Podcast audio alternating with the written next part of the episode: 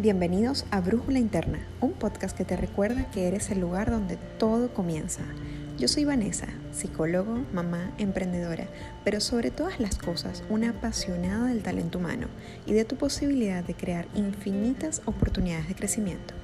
En cada episodio compartiremos con expertos en distintos temas que te harán reflexionar y te invitarán siempre a seguir tu brújula interna Gracias por compartir este espacio donde juntos creceremos. Espero que disfrutes tanto como yo el episodio de hoy.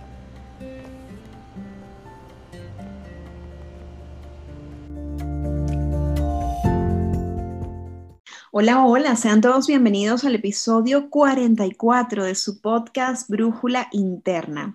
Hoy vamos a hablar de un tema que es sumamente importante a tener presente porque una vez que nosotros tenemos la oportunidad de conectar con eso que nos hace únicos y especiales, podemos vivir en mayor bienestar y mayor fluidez en nuestra vida. Me voy a permitir, antes de presentar a mi invitado de hoy, que es un ser humano espectacular, leerles el fragmento de un libro que les recomiendo, por supuesto, leer y luego se los voy a dejar en los comentarios, que se llama El elemento, del autor Ken Robinson. Les voy a leer este fragmento porque introduce muy bien nuestro tema de hoy. Y va así. Gillian solo tenía ocho años, pero su futuro ya estaba en peligro. Sus tareas escolares eran un desastre, al menos según sus profesores. Entregaba los deberes tarde, su caligrafía era horrible y aprobaba a duras penas.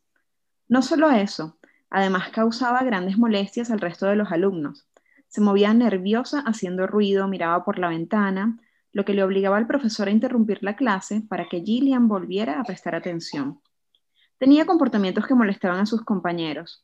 A ella todo esto no le preocupaba, estaba acostumbrada que los que encarnaban la autoridad le llamaban la atención. Y no tenía la sensación de actuar de forma incorrecta, pero sus profesores sí estaban muy preocupados, hasta tal punto que un día decidieron llamar a sus padres. Gillian tenía dificultades de aprendizaje y que tal vez fuese más apropiado para ella acudir a un centro para niños con necesidades especiales. Todo esto sucedía en los años 30. Creo que en la actualidad dirían que sufría un trastorno de déficit de atención o hiperactividad y le recetarían Ritalin o algo parecido. Pero en los años 30 todavía no se había diagnosticado el TDAH. Esta enfermedad no se conocía y las personas que la padecían no sabían, por tanto, que estaban enfermas. Los padres de Gillian recibieron la carta del colegio con una gran preocupación y se pusieron en marcha. Su madre se puso su mejor vestido y sus mejores zapatos. Le hizo dos coletas y temiendo lo peor, la llevó al psicólogo para que la evaluara. Aún hoy, Gillian recuerda que la hicieron pasar a una amplia habitación con estanterías de madera de roble llena de libros encuadernados en piel. De pie junto a un gran escritorio se encontraba un hombre imponente que llevaba una chaqueta de tweed. Llevó a Gillian hasta el otro extremo de la habitación y le pidió que se sentara en un enorme sofá de piel. Los pies de Gillian apenas tocaban el suelo. Estaba tan tensa. Nerviosa por la impresión que pudiera causar, se sentó sobre las manos para dejar de moverlas. El psicólogo regresó a su escritorio y durante los siguientes 20 minutos le preguntó a la madre de Gillian acerca de los contratiempos del colegio y los problemas que decían que estaba causando. Aunque no dirigió ninguna de esas preguntas a Gillian, no dejó de observarla con atención en todo momento. Esto hizo que Gillian se sintiera incómoda y confusa. Incluso a tan tierna edad, supo que ese hombre desempeñaría un papel importante en su vida. Sabía lo que significaba ir a la escuela especial y no quería saber nada de ellas. Creía sinceramente que ella no tenía ningún problema, pero al parecer todo el mundo opinaba lo contrario. Y viendo cómo su madre contestaba las preguntas, era posible que incluso ella lo creyera. Puede que tengan razón, pensó Gillian. Finalmente, la madre de Gillian y el psicólogo dejaron de hablar. El hombre se levantó del escritorio, caminó hacia el sofá y se sentó al lado de la pequeña. Gillian, Has tenido mucha paciencia y te doy las gracias por ello, pero me temo que tendrás que seguir teniendo paciencia durante un rato más. Voy a hablar con tu mamá en privado. Gillian asintió, intranquila, y los dos adultos la dejaron allí, sentada sola fuera del consultorio. Pero antes de marcharse de la habitación, el psicólogo encendió la radio. En cuanto salieron y llegaron al pasillo, el doctor le dijo a la madre de Gillian, quédese aquí un momento y observe lo que hace. Se quedaron de pie al lado de una ventana de la habitación que daba al pasillo, desde donde Gillian no podía verlos. Casi de inmediato, Gillian se levantó y comenzó a moverse por toda la estancia siguiendo el ritmo de la música. Los dos adultos la observaron en silencio durante unos minutos, deslumbrados por su gracia. Cualquiera se habría dado cuenta de que había algo natural, incluso primigenio, en los movimientos de Gillian, y cualquiera se habría percatado de la expresión de absoluto placer en su cara. Por fin, el psicólogo se volvió hacia la madre de Gillian y le dijo, Señora Lyne, Gillian no está enferma. Gillian es bailarina. Llévela a una escuela de danza. Le pregunté a Gillian qué pasó a continuación. Me explicó que su madre hizo lo que le habían recomendado. Gillian es la creadora de Cats y El fantasma de la ópera. Esto es una historia súper real.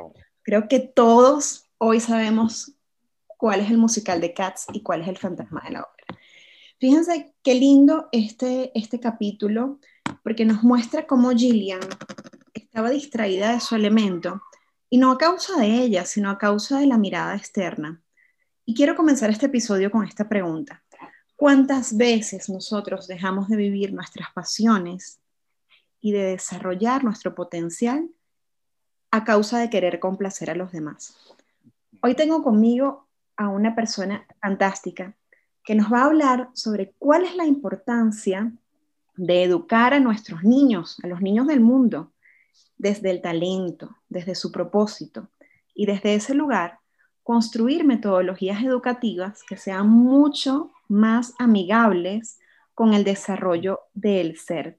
Tengo conmigo a Carlos Ramos. Carlos, bienvenido. Si me permites presentarte porque esta biografía tuya es una belleza.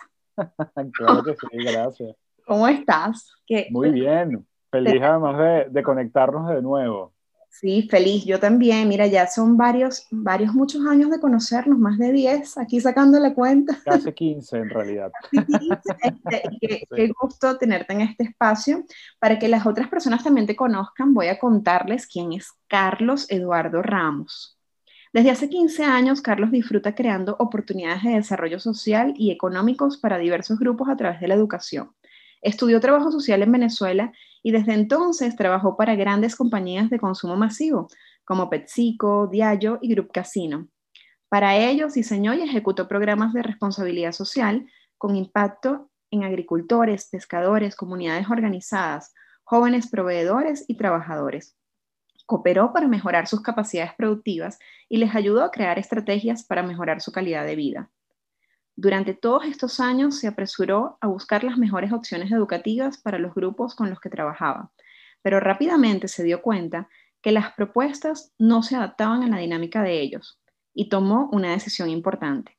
Una decisión tan importante como la que tomó el psicólogo que vio a Gillian, impactando definitivamente su vida. Se le ocurrió crear un concilio de expertos para diseñar una propuesta única que sirviera para las comunidades que atendía y de, después de muchas pruebas de ensayo y error, diseñó un método de educación basado en la estimulación de la intuición y conexión con el propósito personal de cada participante como una forma de enseñar y aprender de forma orgánica y coherente, permitiéndoles descubrir la utilidad de su conocimiento en sus vidas y su propósito. Hoy por hoy, este método es aplicado en diferentes programas de educación no convencional en Venezuela y Colombia, en el 2020 tuvo la oportunidad de compartir este conocimiento con más de 100 madres, padres y docentes de Perú. También trabajó con grupos de trabajadores de empresas de consumo masivo en Colombia y con líderes sociales de Venezuela, España, Ecuador. Y paré de contar, Carlos, porque esto pica y se extiende. Ya esto es un servicio para el mundo, ¿verdad? ¿Cómo estás? Bienvenido. Muy bien, muy, muy bien. Oye, muchísimas gracias por esta presentación eh, y la verdad es que para quienes nos dedicamos a esto, que tengamos un espacio para compartir nuestras experiencias, para estimular a otros a que también lo hagan, porque sabemos que mm, si estamos tú y yo acá haciendo esto, este trabajo es porque hay muchas personas también en el mundo haciéndolo. Y qué chévere, Ivana, además te felicito por haber creado este maravilloso espacio, canal, que entrevistas a gente tan extraordinaria que para mí es un honor estar aquí. Por ejemplo, por ejemplo, esta belleza que tenemos hoy aquí. Gracias, vale, gracias. Además que nos conocemos desde hace muchísimo tiempo Eh, y la verdad es que nos conocemos, nos conocemos haciendo educación también, ¿no? Porque Vanessa además ha sido una voluntaria en muchas de las cosas que me inventé cuando trabajamos juntos. Y la verdad que, bueno, desde el área donde trabajabas en recursos humanos siempre fue pues un gran, un gran apoyo. Y fíjate que, que, quiero contarte y quiero comenzar eh, completando la historia que acabas de leer de Gillian, que me parece extraordinario. La verdad no me sabía esta historia, pero fíjense alguien que parecía que no tenía capacidades, desde, desde lo que un adulto o un grupo de adultos o un sistema pensó, miren lo que se convirtió, ¿no? Eh, y justamente tuvimos una experiencia hace un par de años cuando creé en Venezuela un proyecto que se llamó Sensei Pops, que era una plataforma de educación en innovación, pero vinculado a temas básicamente de arte, ¿no? Y fue un experimento de algo que luego te voy a contar que vamos a hacer ahora, pero Fíjate que llegó, eh, hicimos un curso de robótica, ¿sí? Los niños en este curso de robótica aprendían varias cosas. Uno, bueno, de la robótica. Dos, em, de entender que su capacidad de pensar de manera matemática y computacional podría convertirse en un robot que hiciera lo que ellos quisieran.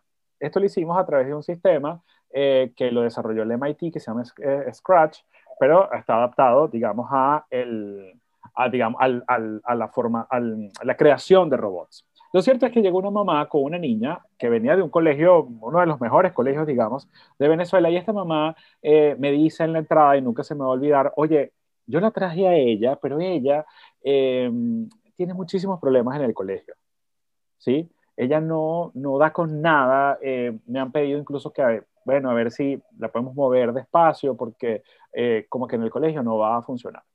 Y su problema particular tiene que ver con las matemáticas.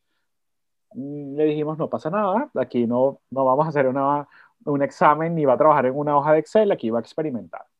El profesor eh, eh, de la Católica, de la universidad de la que tú, de la que tú vienes, de la Universidad Católica Andrés Bello, un físico extraordinario, me dice, yo le echo este cuento y él me dice, tranquilo Carlos, vamos a observarla. Para resumirles el cuento, ellos armaron su robot, qué sé yo, y por alguna razón a uno de los niños se le cayó una pelota. Esta pelota cayó debajo de un mueble que era imposible sacarla. No teníamos nada para alarlo, no teníamos una escoba, las manos no nos alcanzaban. Esta niña dijo lo siguiente, profe, si yo programo al robot para que lo busque, eh, yo creo que lo podemos traer. Nosotros, al escucharla, le dijimos, listo, ¿cómo lo harías? ¿Qué es lo que necesitas? Y ella comenzó desde su razonamiento, tengo que medir la distancia. Listo, ¿y cómo lo hacemos? ¿Qué objeto tenemos? ¿Qué aparato? ¿Qué herramienta? Y ella dice, no, yo tengo una aplicación en mi celular que mide las distancias. Puso, no lo sabíamos, ella sí, puso el, el teléfono, lo midió, ¿sí? No sé exactamente cómo fue la historia, lo cierto del caso es que dijo, listo, esto está más o menos a no sé cuántos centímetros. Se sentó y pidió un papel y un lápiz. Y generó o desarrolló un modelo matemático que le permitiera luego sentarse en la computadora, programar al, al robot, diseñó el robot para que pudiera entrar en esa ranura. Y les voy a contar algo. El margen de error de ese experimento fue de 0%, porque apenas lo puso, prendió, lo colocó donde ella solo sabía dónde estaba, logró eso. Entonces fíjense todo lo que había detrás.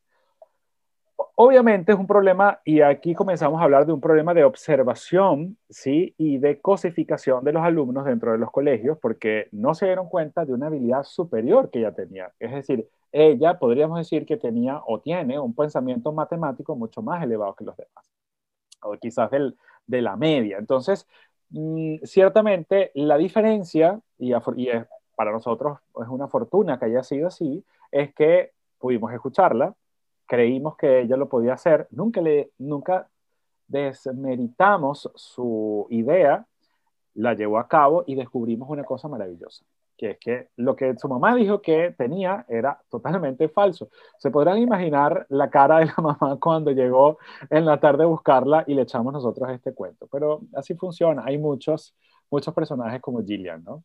Totalmente, Carlos. Y yo pienso, ¿cuántos adultos, o sea, cuántos de esos niños que vivieron para complacer a otros, que vivieron pensando que eran malos o que no, que no tenían el rendimiento o tenían muchos problemas en la escuela, realmente no tenían problemas o realmente no teníamos, porque muchos de esos niños somos nosotros hoy día, no teníamos problemas y, y terminamos apagando un poco de esos talentos o desconectándonos de esos talentos que nos hacían realmente especiales, ¿no? Como esta niña que tú hablas, que bueno, me imagino que hoy día será una gran, este, no sé, ingeniero, robótica, muy, quién sabe. Muy buena en matemáticas, lo va a hacer, sin duda alguna.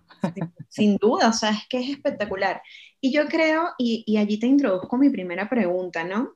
Este, ¿Cuáles son los retos del sistema educativo actual? Porque pienso yo desde mi mirada, que la educación se nos está quedando atrás, que los talentos de nuestros niños y esta conciencia del ser, porque cada vez más los niños vienen con mucha conciencia de para lo que son buenos, este, no debería desplazarse desde un sistema que te exige, porque es una exigencia, que te parezcas a los demás. Yo te lo comentaba antes de comenzar el episodio, las pruebas de admisión, por ejemplo digo, esto lo voy a decir como psicólogo desde la responsabilidad que merece y también desde el conocimiento que tengo de la psicometría y de la evaluación psicológica, las pruebas psicotécnicas se construyen con normas o baremos de grupos de referencia que ya no se parecen a las personas que estamos midiendo hoy. Primero porque son de 1800 cataplum Y si se han actualizado, aún así no se han hecho en la misma cultura, situación y contexto que el de la persona que tú estás midiendo. Entonces, ya de entrada lo estás comparando, ya estás comparando las peras con las manzanas y le estás diciendo a la manzana que ella no se parece a la pera, generándole un problema que realmente no tiene. Y creo que uno de los grandes retos desde mi punto de vista del sistema educativo es este tema de humanizar la educación, de darle más valor a la observación de los talentos individuales de cada niño. ¿Qué piensas tú que has trabajado muchísimo con estos temas? ¿Qué has visto en, el campo? Sí, eh, es interesante lo que, lo que planteas y cómo lo ves, porque antes de hablar de los retos de la educación, mm, valdría la pena también preguntarse, nosotros como adultos y como generadores de espacios educativos, ¿cuáles son los retos que nosotros internamente, personalmente tenemos? Porque tenemos que recordar que el sistema educativo está aquí, pero los niños que van naciendo van muchísimo más adelantados porque vienen con necesidades diferentes, ¿sí? Y vienen con habilidades ya despiertas de una manera totalmente distinta. El problema lo tenemos nosotros, ¿no? Que somos lo que se supone que nos toca generar los espacios para que la educación funcione. Y una de las primeras cosas que tenemos que pensar es que debemos mm, institucionalizar la educación. ¿Y a qué me refiero con esto? Es que pensamos que cuando hablamos de educación lo dejamos en la escuela, el espacio donde vas y te sientas en un aula de clase y le tiramos toda la responsabilidad al maestro, ¿sí? El que está ahí. Aquí yo lo crío, pero allá, allá se educa. No funciona de esa manera, ¿no? La educación, cuando hablamos de educación, es un proceso orgánico que ocurre desde que nos despertamos hasta que nos acostamos, ¿no? Y en una relación, tú como mamá, ¿no? Que como psicólogo, que además tienes una hija con unas capacidades, mm, o sea, que donde ella misma ya define su personalidad, ya sabe lo que quiere, ya tiene la capacidad, sin que tú se lo hayas enseñado, de decir, eh, yo quiero esto y me gusta esto y no sé qué.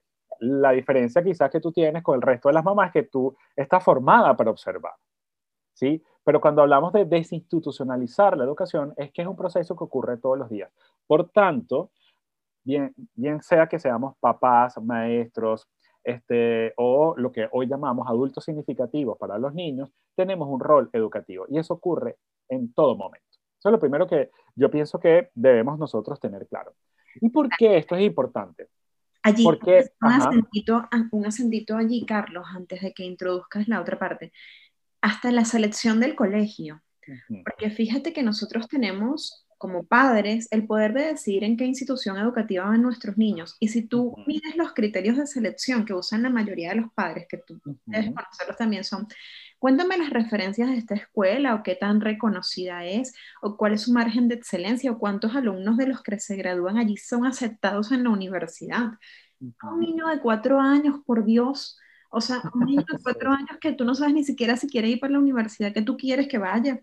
Este, Entonces, sabes, a veces pienso que hasta esos criterios, yo nunca he escuchado a un padre que me diga, por ejemplo, mi hijo es bueno para esto, tengo que identificar un colegio donde eso sea fundamental. A mí me encantaría, Carlos, porque yo estoy segura que se evitaría tanto sufrimiento. O sea, yo que veo adolescentes duda alguna. frustrados, digo, se habría evitado tanto sufrimiento si esta persona hubiese estado en su océano.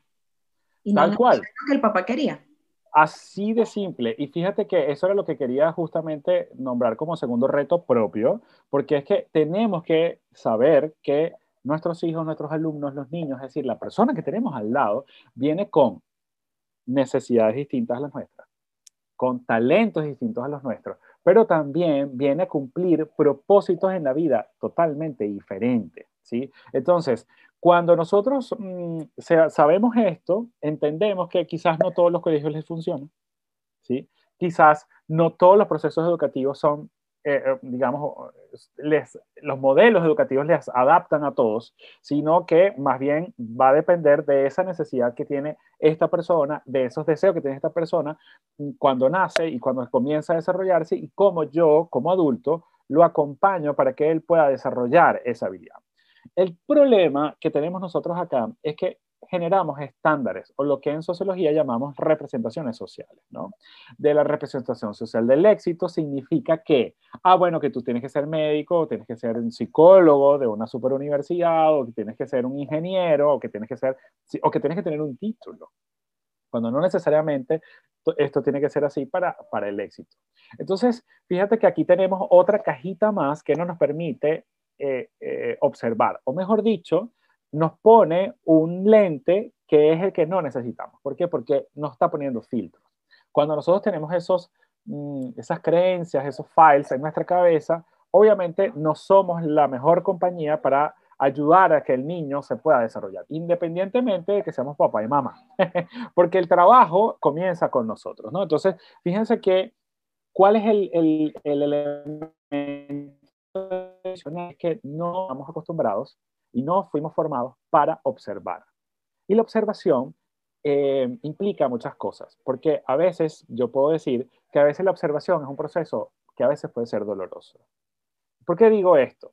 Porque a veces estamos observando, queremos observar a nuestros hijos, queremos observar a nuestra pareja mm, y sabemos que estamos viendo algo que no necesariamente nos guste o que estamos observando algo que nosotros diríamos, yo no haría eso o yo no sería así y yo, yo no me dedicaría a eso que se quiere dedicar, ¿no? Entonces, yo te comentaba antes de mi realidad con mi familia y con mi mamá cuando yo le dije que yo quería ser actor. ¿Sí? Cuando yo le dije que yo quería ser actor, en mi casa me dijeron, eso es para muertos de hambre, ¿sí? Cosa que no es cierta, y hay actores que además son súper exitosos, muchos de ellos amigos míos también, este, que conozco y que hacen una vida maravillosa siendo actor, pero eso era la creencia que tenía mi mamá. Entonces, imagínense que yo hubiese podido ser un gran actor. Al final yo entendí que lo que yo quería era comunicar, hablar, expresar, y, y lo, y lo hago ahora a través de la educación. Pero sí eh, yo hubiese, le hubiese dado riendas sueltas a esto y mi mamá me hubiese apoyado porque hubiese entendido que no pasa nada, mi realidad hubiese sido otra. Quizás habría comenzado a comunicar y hablar antes, ¿sí? Eh, y lo hubiese, y obviamente hubiese sido más feliz en ese proceso. Y no se trata aquí de señalar a la mamá porque, bueno, ella tampoco lo sabía, no se trata de eso. Se trata de entender que cuando nosotros personalmente vivimos esas experiencias, sabemos que tenemos una habilidad que desarrollar. Y es la de la observación. Porque la observación es la que nos permite ver qué le gusta a mi, hijo, qué no le gusta, con qué resuena y con qué no resuena. Y es así como cuando tú le dices a alguien ya adulto, ¿con qué jugabas cuando estabas niño? ¿Tú lo recuerdas? Y esa gente te dice, sí, y empieza a contarte una historia desde una pasión, aquella imaginario que tenía, y luego le dices, ¿y eso qué tiene que ver con lo que estás haciendo ahora? Cuando, cuando escuchamos la respuesta, la respuesta que viene al final es, oye, no, yo me dediqué a eso es porque esto me hacía ganar plata, porque, este, bueno, porque algo que tiene que estudiar. Entonces, evidentemente, ahí vienen muchos conflictos eh, y es lo que la educación debería evitar. Por eso la observación es súper importante. Sabes que me encanta eso que dices de la observación, porque yo que trabajo con madres, hay dos cosas que siempre les digo. Primero, no estamos llamadas a ser mamás perfectas, ni papás perfectos. estamos llamados a ser los padres y madres que nuestros hijos necesitan. Y si tú tienes varios hijos, tus hijos necesitan madres diferentes y padres diferentes, porque cada uno es un ser único y especial. Entonces, ¿qué te quiero decir con esto? No hay una fórmula mágica, no porque tu abuelita y tu mamá lo hicieron así, tú lo tienes que hacer así, o porque tú eres un hombre o una mujer hecha y derecha, tu hija, que hiciste algo de determinada manera, tus hijos lo tienen que hacer igual, porque cada niño te exige algo diferente, esto que tú decías de las necesidades, y tu llamado como madre o como padre es a observar qué está necesitando tu hijo en cada momento particular. Y sabes que esa habilidad, Carlos, la naturaleza es tan perfecta que cuando un niño nace nosotros la tenemos. Nosotros sentimos mucho a nuestros niños, al punto de que tú no se ha despertado y tú dices, se va a despertar en unos cinco minutos. Tiene hambre, tiene sueño, le duele la barriga y el niño ni habla, pero tú lo sientes. Tú lo sientes porque tú estás conectada al ser de esa personita que llegó al mundo y que te escogió a ti. Pero luego, con el paso del tiempo, nos vamos desconectando y entonces queremos adivinar lo que esa persona quiere ser. O yo quiero, lo voy a inscribir en béisbol porque es que mi hijo va a ser pelotero. O sea, tú lo decides por él. O yo la voy a inscribir en ballet y resulta que a la chamita no le gusta ni la música. Pero tú lo decides porque tú estás respondiendo a la expectativa de lo que tú quieres que tu hijo se convierta. Y resulta que los niños no vinieron al mundo a ser, ellos ya son. Así es. Tú nada más estás aquí para acompañarlos, para acompañar ese ser que ellos ya son. Entonces, que esa observación que bien decía Carlos y, y le hago acento, sea como la mirada de un niño, con curiosidad, sin juicio y con amabilidad. Cuando un niño observa algo, él no lo hace pensando, ay, pero mira esto, mamá. No, él lo hace desde, desde su forma más pura. Así nosotros tenemos que mirar a nuestros hijos y acompañarlos tratando de ser en la medida de lo posible, porque obviamente no somos perfectas y somos niñas heridas también, o sea, traemos un niño herido, de ser las personas que ellos necesitan y escucharlos. Si tú ves que tu hijo le apasiona la música, como a Gillian, por ejemplo, la historia que comentábamos al comienzo, o le apasiona la robótica, como la niña que participó en, en el proyecto de Carlos, entonces acompaña eso, acompaña ese ser, porque si tú acompañas eso, vas a tener un niño feliz y un adulto exitoso, un adulto que tenga conciencia de lo que lo hace feliz. Sin duda alguna, pero fíjate que este problema no solamente lo tenemos en el lado privado, que es la casa o la familia. Las instituciones educativas y los modelos educativos también padecen de este mismo problema. ¿Por qué? Porque pareciera que esto de conocerme, entender lo que me gusta, conectarme con mi propósito personal, no es lo que pareciera que no es lo que necesita la sociedad. Y les voy a contar algo. Cuando uno desarrolla su potencial y uno se conecta con su propósito, uno realmente tiene la capacidad de aportarle al mundo, porque el mundo nos fabricó con esas capacidades y esos talentos diferenciados porque así los necesitan. Entonces, no sé si han visto, y Vane, te pregunto si has visto este video de Pink Floyd que se llama The Wall. Es un video extraordinario, si no les recomiendo que se lo busquen y lo vean, porque en realidad las escuelas o el sistema educativo nos convirtió en unas fábricas. Nosotros veníamos con características diferenciadas y lo primero que hicieron fue ponernos uniformes, ¿no? ¿Para qué? Levantarnos temprano.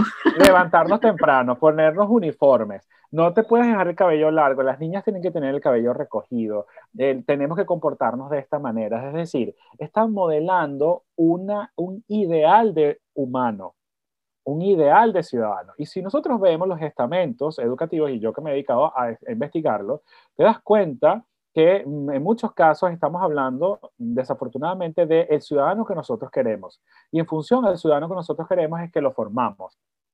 Y no necesariamente como nosotros podemos, como institución, respetar al ciudadano que llega para que él desarrolle su potencial y sea lo más feliz posible porque realmente no somos robots. O sea, realmente venimos con capacidades diferenciadas porque es lo que tú necesitas de mí, tanto como yo necesito de ti, de aquello que nos diferencia.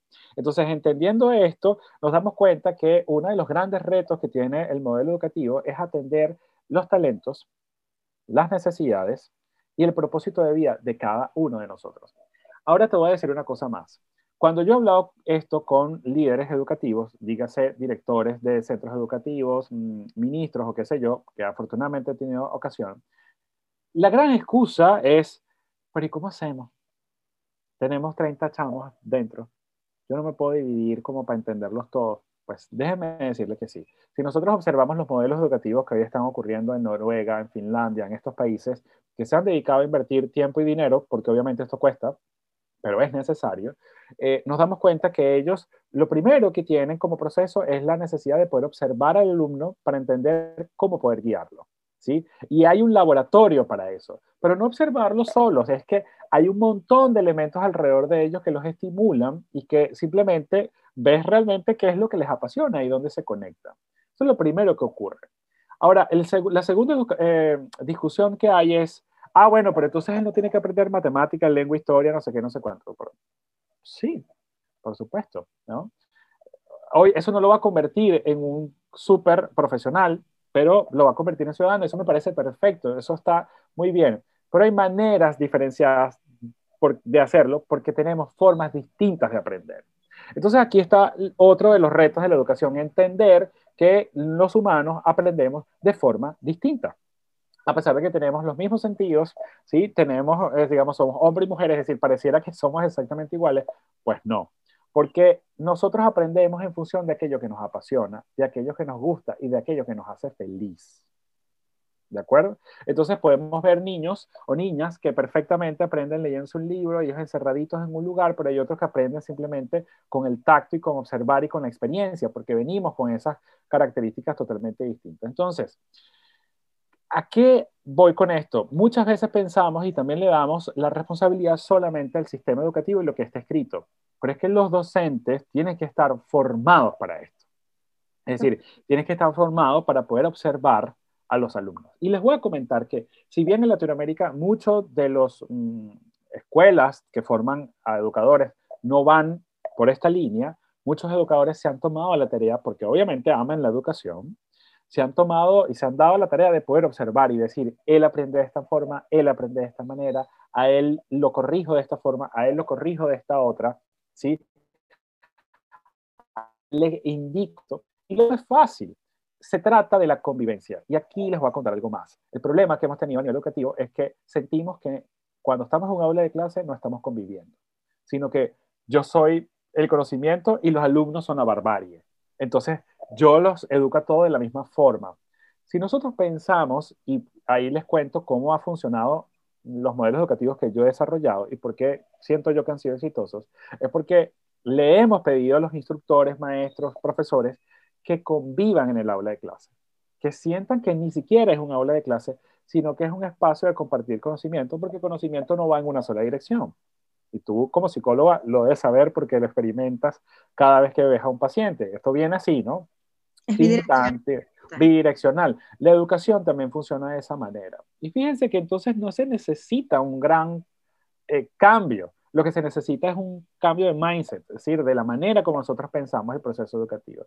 Entonces, si nosotros pensamos, y aquí la clave básica que les puedo regalar en este momento es, si nosotros pensamos que el estar en un proceso educativo es convivir, nuestra manera de comportarnos con quienes convivimos cambia, porque ya yo dejo de tener el rol superior sino simplemente soy el rol de guía y de que, y que y soy la persona que acompaña en ese momento. Incluso de aprendiz, Carlos, porque yo, yo por lo menos como mamá de una niña de 5, yo te digo, cuando yo la miro con curiosidad, sin juicio y con amabilidad, aprendo tanto de ella. Cada día me quiero parecer más a ella, no, no que ella se parezca a mí, o sea, fíjate cómo cambia. A veces los papás dicen, no, que él se parece a ti. No, yo quisiera parecerme más a ella porque, porque ve el mundo sin tantas creencias limitantes para ella todo es posible. O sea, ella dice, yo voy a ser astronauta, superheroína y doctora. Para ella es posible, en su mente existe. Entonces, ¿cuántas puertas nosotros no nos cerramos por estas creencias limitantes por o ponernos en este rol de yo soy el que sabe y dejo de aprender del resto? Entonces, fíjate, claro. tres cosas fantásticas en las que quiero ponerle resaltador allí. Primero, porque ustedes que nos escuchan dirán, bueno, pero ya mi hijo está en este sistema, ¿por dónde arranco yo? ¿Por dónde comienzo ahora? Bueno, primero, observación. Observación con curiosidad, sin juicio y con amabilidad de tu hijo, de cuáles son sus talentos, de qué lo hace sonreír, de en qué momento le están brillando los ojos. Y desde allí, entonces comienza a gestar esas actividades que le pones en abanico de posibilidad, ¿no? Segundo, esto que tú decías, que la educación es bidireccional, que no solamente el adulto está en el rol de enseñar, sino que te permitas aprender de este, de este niño también, de escuchar lo que él tiene para decirte a ti. Tercero, canales de aprendizaje. Eso es fundamental. Como tú decías, hay gente auditiva, otra que es visual, otra que es kinestésica, otra que yo por lo menos me acuerdo que los cuestionarios hacía una canción para aprendérmelos, porque leyéndolos nada más no, no me pasaba. Este, tenía que hacer una canción y me aprendía la canción y luego recordaba la canción y respondía. Porque esa es otra cosa, Carlos, que la escuela tradicional, tal como está diseñada, no te invita a pensar, te invita a responder según lo que diga el libro o lo que diga el profesor. Y si tú te distancias de eso, tu nota es menor. Pero menor, digo yo, ante los ojos de quién, porque también muchas veces yo escucho padres que comparan, ¿no?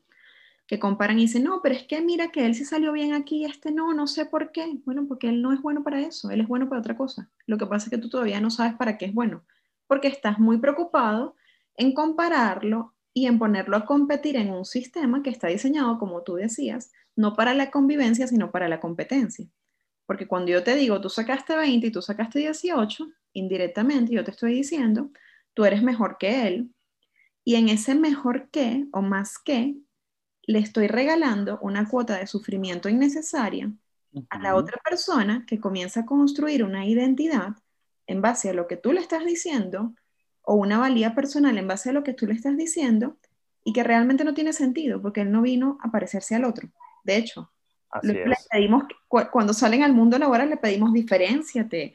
Este, oye, si le dijiste toda la vida durante 16 años de su vida que fuera igual a los demás, ahora quieres que se diferencie. Por eso, eh, este tema de los role models en, en, el proceso educativo es un arma de doble filo, porque muchas veces pensamos que esto es una, una, herramienta de inspiración. Y digamos que puede ser que sea cierto, Los, pero no todo de la misma forma, ¿sí? Y a veces pensamos que yo tengo que hacer lo que está haciendo el otro, ¿no? Entonces, en el vocabulario de papás, mamás, maestros, ocurre mucho. Es, mira fulano, mira lo que hizo este, mira lo que hizo el otro, mira cómo este lo logró. Además que estos ejemplos que pone el cuadro de honor y a veces incluso estos ejemplos son para muchos niños inalcanzables. ¿Sí? Es porque, bueno, aquel es astronauta, entonces, si bien, eh, si tú quieres ser astronauta, estoy seguro que si esta es tu pasión y eso es lo que viniste, lo vas a lograr, ¿sí? Pero Imaginemos que el niño dice, no, es que para yo ser exitoso tengo que ser astronauta. O para yo ser exitoso tengo que lograr hacer esto, X o Y o Z, ¿no? Entonces, y, para ser exitosos, en realidad es un diseño propio, ¿sí? Es una, es una tarea propia. Y, y, tú, y tú hablabas acerca de esto, de este tema de las competencias, y quiero hablar algo que es otro de los retos de educación, y es educarnos para entender y sacarle provecho a los fracasos. Porque uno de los tantos temas que nosotros vemos todos los días y que yo he trabajado muchísimo con maestros y ha sido una conversación hasta veces incómoda, cuando hablamos acerca del fracaso y los maestros te dicen, listo, pero es que yo tengo que entregar una evaluación que dice sacó cero, fracasó, sacó 20, este, o sea, la nota máxima que sean en sus países, este, entonces él es exitoso. Ese modelo, digamos, de, de, cosificación del éxito hace que si algo nos sale mal, nosotros no nos detengamos a poder reflexionar por qué lo hicimos mal, sino que simplemente tenemos el estigma del 0-1, del negativo, de la tacha roja, ¿no? Entonces, eh, ¿y qué ocurre? Si nosotros trabajamos sobre los fracasos y nosotros, yo viví una experiencia, digamos, en laboratorio con esto, porque empezamos a trabajar con los niños desde el fracaso en un en una, digamos, desde una onda más constructiva, porque es, bueno, si yo fracasé, ¿qué significa fracasar? Que y tomaste decisiones que no eran las correctas, chévere, eh, que eso y de esa forma como lo hiciste no funciona, pero también muchas veces el fracaso generamos grandes experiencias y grandes ideas. Y hay mucha gente que son emprendedores, empresarios, gente que ha hecho cosas grandiosas y que está su éxito se basó en uno de sus fracasos. Entonces, educarnos desde allí, es decir, no pasa nada con fracasar, porque es que además venimos fracasando, si lo queremos ver así, desde que nacemos. Ponga a un niño que nunca ha caminado a que se pare de tres pasos, se va a caer. ¿Eso cómo se llama? Fracasar. ¿sí? Y fíjense la diferencia, que no es lo mismo que un papá le diga, pero ¿qué? Párate, o qué sé yo, o lo hiciste mal, viste, no sabes caminar con este estigma, a que le digamos, listo, pero no pasa nada, párate otra vez, camina, mira, vas con mi mano derechito, ¿sí? Hasta que al final el niño aprende y ese proceso de fracasar no es traumático. Pero agarramos esa fórmula y la llevamos a todos los ámbitos de nuestra vida. Entonces vemos en, eh, digamos, en consulta, ¿sí? Como, como, tú y como yo, vemos gente que dice, yo soy una fracasada, me va a ir mal en mi matrimonio, esto no va a ocurrir, ¿sí? Y entonces uno le pregunta y uno comienza a explorar qué fue lo que te llevó a esa situación de fracaso, qué estás aprendiendo, qué cosas puedes modificar. Y no, y hay un cierre, porque el fracaso también se conecta con una emoción que no te permite ver otras cosas. Entonces, esto es uno de los temas que a veces parecen soft, pero yo diría que es uno de los más poderosos eh, que el sistema educativo debe eh, adoptar, así como conocerse, comprenderte a ti, comprender al otro, descubrir qué te gusta, entender qué no te gusta y sincerarte contigo mismo, pero también conectarte con tu propósito de vida. Y el propósito de vida, y aquí quiero, quiero ir allá un segundo, ¿vale? Porque esto para mí es uno de los retos más grandes de la educación, porque el éxito, no solamente personal, sino el éxito de un humano en el mundo, es que se conecte con su propósito de vida. Primero porque va a ser más feliz, mientras más personas felices existan, el mundo va a estar mucho mejor. Y segundo, porque el mundo no va a carecer. ¿Y qué pasa? Tenemos que entender que cuando no vivimos nuestro propósito, el mundo carece de algo. Y es de eso que tú le tienes que entregar. Ahora, donde se nos hace difícil es pensar de dónde, cómo yo descubro el propósito. ¿Cómo hago yo para entender eso desde la escuela? ¿No? Y en realidad, fíjense que hay herramientas sencillas, básicas, sobre todo en, esta primera etapa de la, de la, infancia, donde lo podemos descubrir. Y lo podemos ver en, aquellas cosas que nos gusta jugar, en, aquellas cosas que nos apasionan, que, que haríamos por horas. Y todos recordamos eso cuando estábamos chamos. ¿sí? Muchas veces desde la fantasía, pero no pasa nada. Desde ahí se construyen grandes cosas, en grandes historias, ¿no? Entonces, eh, hay, hay, muchas herramientas hoy que se pueden conseguir que podemos desarrollar para ayudar a los niños a, a conectarse con el propósito. Para que él lo vea, pero para que nosotros como adultos lo, lo veamos. Porque funciona eso, vamos acompañándoles en esa, en esa, eh, en, en, ese camino de encontrar a qué viniste y qué viniste a hacer, ¿no? Hay gente que, bueno, que vino eh, simplemente a, a educar desde su experiencia, ¿no? Eh, pero imaginemos que una persona que viene a ser educador piensa que ser educador es ser fracasado porque qué chimbo que no le pagan bien, ¿no? pensando que solamente, pensando que además solamente te puedes educar, puedes dar clases en un espacio y, y, y, y ahora que existen estos medios, tú que eres una super educadora, este, y que además lograste desarrollar un canal, un espacio para eso, ¿sí? Y si ese es tu propósito, lo estás viviendo. Sí, es que es así, Carlos. Es, a eso también iba a decirte que, que, a veces creemos que hay una sola forma de hacer las cosas. Yo en particular eh, soy psicólogo, yo siempre digo de vocación y de profesión porque, porque amo. Eh, amo haber escogido en el momento que tenía que escoger lo que me gustaba hacer. Y lo hice desde una experiencia de fracaso, porque a los que nos escuchan, nadie sabe que yo comencé estudiando programación informática para complacer a mi familia y odié cada día, o sea, y yo lo sabía, lo sentía dentro de mí, yo decía, o sea, yo no sirvo para esto y no tengo que servir para esto, pero eso hizo la diferencia. El, yo, no, yo no nací para esto y no quedarme con la frustración de tengo que esforzarme en ser lo que ellos quieren que sea, sino que yo me distancié y usé esa experiencia para decir, bueno, esto me mostró para lo que definitivamente yo no nací. Así que ahora con más fuerza y con más convicción, yo defiendo para lo que sí nací que es servir a las personas a través de la psicología o del voluntariado o la responsabilidad social, que me encanta y lo vivo. Entonces luego, fíjate, Carlos, llegué a un país, este, que era Panamá, donde la psicología, apenas yo llego, me dicen que la carrera, las carreras de salud están protegidas y que si yo no nací en Panamá, yo no podía ejercer. Al comienzo yo me compré esa barrera y viví desde mucha frustración porque dije, wow, no voy a poder hacer lo que yo vine a hacer. Pero luego, con el tiempo, me conecté más con esta mirada que tú acabas de dar y dije, ya va, no lo voy a poder hacer en las empresas de aquí. pero todavía tengo las plataformas online. No lo voy a hacer en Panamá, pero todavía tengo muchísimos países en el mundo a los que puedo acceder desde las plataformas. Entonces lo voy a hacer desde una plataforma online. Y empecé a diseñar mi propia plataforma para seguir conectada haciendo desde el ser. O sea, para seguir haciendo lo que a mí mi ser me llamaba a hacer. Y, soy feliz. Y bueno, no sé a lo mejor si desde la definición de éxito de otras personas sea exitoso o no, pero desde, mi, desde mi bienestar y mi definición de éxito sí lo soy. Y creo que de eso va, ¿no? O sea, de que no esperes de la afuera lo que tienes que tomar por bandera desde el adentro. O sea, si te dicen, no, es que aquí tú no puedes hacer eso porque en este país no se puede, bueno, entonces yo me voy al online y lo diseño aquí.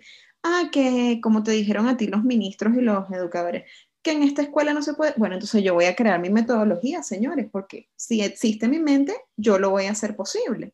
Y creo que de eso va, Carlos, también de tomar riesgos de salirse de la, de la línea, de colorear fuera de la línea, que te lo dicen desde que eres chiquito. No te salgas de la línea, no, sálgase de la línea. Si usted quiere colorear afuera, sálgase de la línea porque a lo mejor usted es un Picasso y Picasso no coloreaba dentro de la línea. Entonces... Pero es una reflexión, o sea, a la que llegaste que te ayudó a tomar una decisión. Total. Pero cuando queremos aprender a reflexionar, no podemos, no podemos tener un sistema educativo que te invita solo a repetir.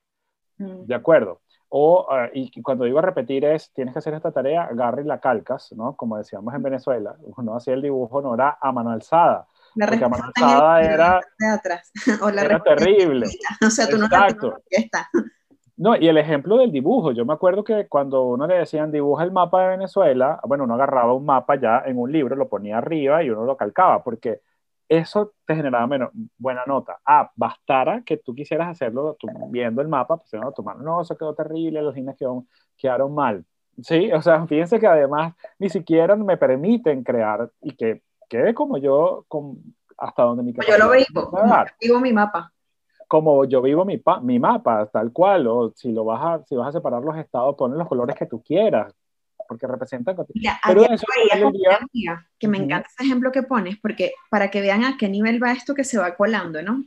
Una amiga es madre soltera y vive con su hijita, ella me decía, Vanessa, ¿cómo manejo este tema con mi hija? Porque le pidieron hacer el dibujo de la familia, pero en el libro arriba aparece papá, mamá y el niño, y ella apenas vio ese dibujo, lo que hizo fue ponerse a llorar, y empezar a decirme que porque la familia de nosotras no tenía papá. Y me molesta, dice ella, porque realmente yo siento que nosotras también somos una familia. O sea, yo me pienso cada día en que ella se sienta en una familia. No, no tiene por qué sentir que su familia está incompleta, porque no lo está, me dice, porque no le falta nada y porque vivimos completas las dos. Me dice, pero entonces el, el libro pone papá, mamá, y hijo, en vez de dejar, dibuja tu familia y que ella la dibuje desde la libertad de lo que su familia es. Así es. Y yo le digo, oye, y como eso, ¿cuántas cosas? O sea, el sufrimiento de esa niña ayer era innecesario.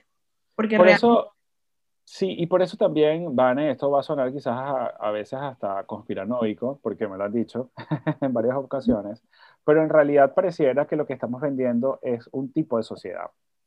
Pero lo estamos disfrazando a través de algo que nosotros hemos llamado educación. Entonces, eh, ese tipo de sociedad que hoy oh, alguien me decía, pero ¿por qué un niño es tramposo? O sea, ¿por qué aprende a ser tramposo? Eso es en la casa. No, no solamente es en la casa. Eh, cuando un niño le dices que calcar el mapa está bien, es decir, copiarte algo que alguien hizo y no que lo hagas tú, si lo haces tú queda mal, pues ¿qué es lo que estamos enseñándole? ¿no? Eh, obviamente le estamos enseñando a no ser honesto, a no hacer las cosas por sí mismo e incluso le estamos diciendo, si tú lo creas por ti mismo, no es bueno, no va a quedar bien, necesitas de otro. Entonces, los niños vienen provistos de muchas cosas que en el camino se los vamos quitando. Tienen montones de regalos que el universo, Dios, como quiera llamarlo, se los da, pero al final del día se lo vamos quitando con todas estas creencias que llamamos ahora creencias limitantes, pero estas ideas que realmente no van hacia ningún lugar. Entonces, repensar la educación va desde ahí entender que hay, em, eh, si bien hay grandes conceptos, que significa el amor, que significan los valores, que significa el poder respetar, en fin, todas estas cosas que son importantes porque eso nos permite a nosotros em, convivir. Pero más allá de eso, después que salimos de allí, entonces ahí entramos en las individualidades. Y las individualidades desde el sistema educativo tienen que ser tratadas de esa forma, desde las individualidades. Obviamente tienes que aprender a leer, a escribir, no sé qué, pero hasta ahí. Lo demás que va a ocurrir contigo tiene que estar basado en tus talentos, en tus necesidades, pero sobre todo en tu propósito de vida. Y hay una cosa que eh, tú leías al principio, que tiene que ver con la intuición, porque una de las tantas tareas que debe tener la educación, y muchos países ya lo vienen trabajando, es poder descubrir esa habilidad intuitiva que nos permite a nosotros decir, mm, esto está bien, esto está mal, pero que salta a la vista, ¿no? Y que tú dices rápidamente, no sé por qué traigo esto, pero a mí algo me dice que sí o que no. Eso es importante para ayudarlo a tomar decisiones, ¿sí? Pero ¿qué pasa? Que lo limitamos cuando le decimos a un niño, no, no, no, no es lo que tú creas, es lo que dice el libro, que dijo el autor, que dijo el experto, que dijo el no sé qué, ¿no? Porque pareciera que, que venimos desprovistos de conocimiento, ¿sí? Y eso, lo que estamos matando es la capacidad intuitiva. ¿Y qué pasa cuando no tenemos una capacidad intuitiva desarrollada? Tenemos adultos que eh, no pueden identificar cuando algo está bien o cuando, cuando algo está mal, cuando alguien viene a hacerles daño, cuando tienen que tomar una decisión rápida, ¿sí? Y entonces el sistema educativo nos ha dicho que tenemos que tener todos los datos en la mano y hacer pruebas y no sé qué, y en eso a veces se nos va el tiempo, y al final del día uno dice, yo debí prestarle atención a esa corazonada que yo tenía. Porque al final del día terminas trabajando en tu corazonada, o sea, tú no ves la cantidad de gente que luego a los 40, 50 dice, finalmente me estoy dedicando a esto que era lo que a mí siempre me había gustado, chica. o sea, ya dejé de vivir. tantos problemas y qué tantos problemas y dolores de cabeza nos ahorramos si tenemos eso desarrollado. Y yo diría que más que desarrollado, porque yo creo que todos venimos con eso desarrollado, yo diría más bien que creemos en eso, ¿no? Entonces, pero obviamente el sistema tal y como está definido está pensado para eso. El, fin, el sistema educativo ya está pensado para fabricar trabajadores. Fabricar trabajadores de 8 a 5 o de, 8 a 5. O más, o, más, horas. De hecho, los horarios son así, para, para diseñarte que te levantes tempranito, te bañes. Tal cual. Lo que tienes que hacer. y obviamente hay que trabajar, o sea, nadie ha dicho que no, pero desde lo que, tú quieres. En lo que te gusta, que te gusta. feliz. Porque al final, Carlos, este, la vida es hoy. Y hoy más que nunca el mundo nos los ha recordado, ¿no? Este, ah, esta pandemia nos dejó clarísimo. yo siempre digo, esta pandemia nos regaló una pausa para reconectar con la forma en que nosotros estamos viviendo. Oye, lo estás haciendo desde el ser, lo estás haciendo desde el complacer, lo estás haciendo, eres feliz, porque posiblemente mañana no estés y el día que tienes es hoy. Entonces es muy importante que hagas que valga la pena hoy. Como ya nos acercamos al cierre del episodio, Carlos, yo, yo quiero hacer una reflexión de esto último que decías, y es rescatar la educación para que sea una herramienta para el desarrollo del ser, porque sin duda es una herramienta muy poderosa. El tema es para qué la estamos utilizando, que nos hagamos esa pregunta internamente. ¿La estamos utilizando para crear máquinas? Porque ya no estamos en la revolución industrial. ¿O la estamos utilizando para conectar con lo que nos hace talentosos, intercambiar ideas, intercambiar conocimientos, potenciar nuestros talentos y vivir desde allí? Yo creo que seguimos pegados a la revolución industrial y que tenemos que hacer un viaje hacia el ser. ¿Cómo hacemos ese viaje? Contamos con personas como Carlos, que asesoran no solamente a familias, sino también a empresas, a sistemas educativos y a instituciones a lograrlo. Cuéntanos de tus servicios, Carlos, dónde te encontramos, a qué nos puedes ayudar y bueno, igual todo eso lo voy a dejar en los comentarios del podcast para que la gente pueda enlazar contigo. Claro que sí.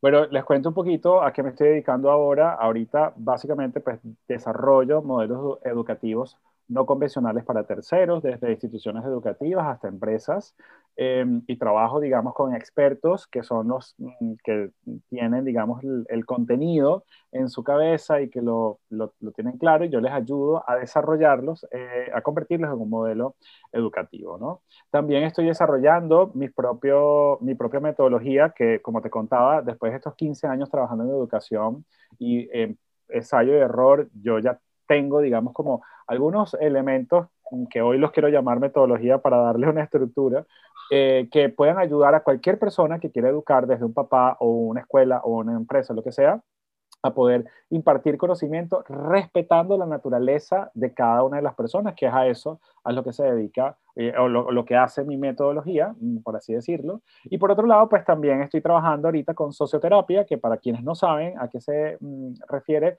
la socioterapia es una de las herramientas que usamos los trabajadores sociales para guiar a la resolución de conflictos, tanto personales, conflictos de pareja, conflictos de familia y, también a nivel eh, institucional. En este momento me estoy dedicando a esto en América Latina, pues Europa. Me, van a ver allí este, saltando de un lado a otro, así que pronto nos veremos por allá cerca, ¿vale? Eh, y por otro lado también, em, pues me pueden encontrar mm, a través de mis redes sociales. Yo soy Carlos Ramos Point, así me pueden encontrar en eh, en Instagram y Carlos Ramos, Carlos Ramos Point.site sale la semana que viene. Yo creo que ya cuando esté, esto ya esté ahí arriba, pues seguramente pues, lo vamos a ver. Este, vamos a estar allí y quiero aprovechar eh, para invitar a toda tu gente, ¿vale? Que voy a, a propósito de la, del lanzamiento de la página web, voy a regalar un curso, ¿sí? Que es un curso extendido eh, y es cómo potenciar eh, tu capacidad intuitiva, tu inteligencia intuitiva. Son eh, un curso que va a durar tres módulos. En cada uno de estos cursos vamos a descubrir todas estas herramientas y vamos a hacer ejercicios, van a hacer ejercicios conmigo para que vean que la intuición está allí, simplemente hay que prestarle atención y decirle sal, sal de ese closet. Claro que sí. sí Carlos, mira, con regalo y todo, qué maravilla. claro que sí, de todas maneras te voy a mandar el link para que toda la gente que pueda ver este podcast y quiera participar se inscriba y allí vamos a estar. Claro que sí, además pueden hacerlo desde cualquier país del mundo porque imagino que es online, igual que los servicios de Carlos, pueden contratarlos desde cualquier país del mundo porque hoy día con estas plataformas maravillosas que nos permiten globalizar la información, estamos al alcance de un clic. Yo quiero darle las gracias a Carlos por este espacio, por todo lo que aprendimos de ti hoy y seguiremos aprendiendo porque vamos todos a ese curso que nos está obsequiando.